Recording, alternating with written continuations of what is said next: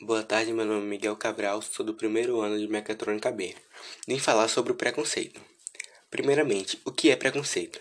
Preconceito é o ato de julgar algo ou alguém antes de conhecer, o objeto de juízo.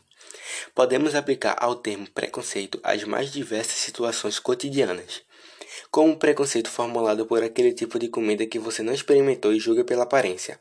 No entanto, o objeto deste texto é o preconceito nas relações humanas. Esse preconceito acontece nas mais variadas formas e pelos mais variados motivos. Pode ter origem na cor da pele, na religião, no país ou na cidade de origem, até mesmo na aparência física, no gênero, na sexualidade, etc. Qualquer forma de preconceito nas relações humanas é prejudicial para o desenvolvimento da sociedade justa, democrática e igualitária. Segundo, o significado da palavra preconceito. A palavra preconceito une o prefixo pré, que significa anterior, ao sufixo conceito, que remete significado ou juízo.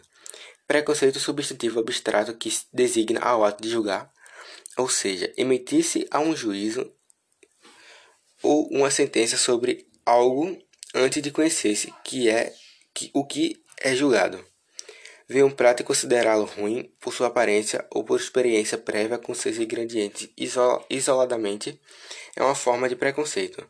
Olhar para uma pessoa e julgá-la, positivamente ou negativamente, antes de conhecê-la, é um tipo de preconceito. Julgar alguém por, pela cor da sua pele, por seu gênero, sexualidade, classe social, origem geográfica, aparência física, religião, comorbidades e deficiências ou qualquer outro traço, também são formas de preconceito prejudiciais à sociedade. Terceiro, preconceito e discriminação. Apesar de socialmente ligados, os termos preconceito e discriminação têm significados diferentes.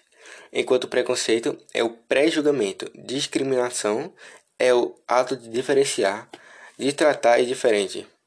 A discriminação é a ausência de igualdade e manifestação de preferência, causando cisões sociais entre os indivíduos.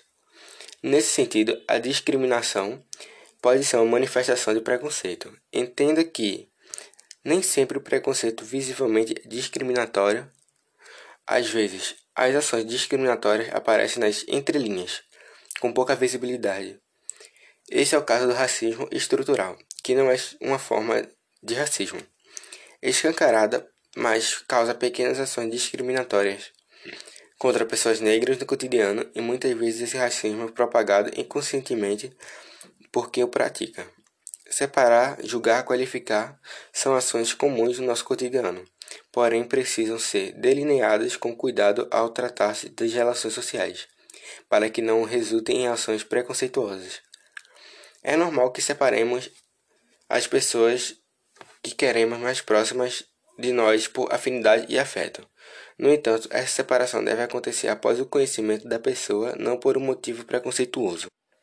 No fim, a discriminação por preconceito é o golpe final que machuca as vítimas que sofrem de racismo, LGBTfobia, misoginia e outras mazelas sociais. Quarto, preconceito no Brasil. Segundo a agência de notícias Observatório do Terceiro Setor, uma pesquisa revelou preconceito brasileiro em quatro principais eixos, considerados maiores entre o, o povo brasileiro: preconceito racial, preconceito contra LGBT, sexismo e preconceito pela aparência, principalmente gordofobia. Eles aparecem na pesquisa como muitas vezes enraizados e não evidentes. Os tipos de preconceito que mais se evidenciam são a LGBTfobia, que 29% dos brasileiros da amostragem declaram-se preconceituosos, seguida pelo preconceito religioso, 20% assumem essa forma de pensamento, e o machismo, que 7% dos consultados identificam-se.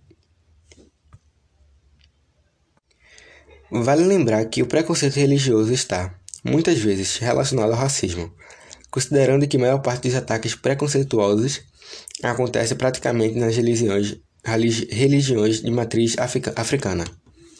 Entre os preconceitos que não se assumem preconceituosos, foi constatado que frases preconceituosas continuam sendo proferidas para essas pessoas, o que constata preconceito. 83% dos entrevistados não se consideram preconceituosos, mas 73% admitiram ter proferido algum comentário ou frase preconceituosa ou agressiva. A listagem aponta que o preconceito mais frequente entre os brasileiros é o machismo, com 61% dos entrevistados concordando com a frase machista. Seguindo aparece o racismo, com 46%, a LGBTfobia com 44% e a gordofobia com 30%. Exemplo de preconceito. O preconceito pode acontecer das mais variadas formas e algumas delas aparecem em nossa sociedade com maior frequência, por isso foram listadas. Primeiro, racismo. Segundo, machismo. Terceiro, intolerância religiosa. Quarto, xenofobia. Quinto, preconceito estético como a gordofobia. E por último, LGBTfobia. E esses são alguns dos tipos de preconceitos um, brasileiros e internacionalmente. E é isso, obrigado por escutar até aqui e tenha uma boa tarde.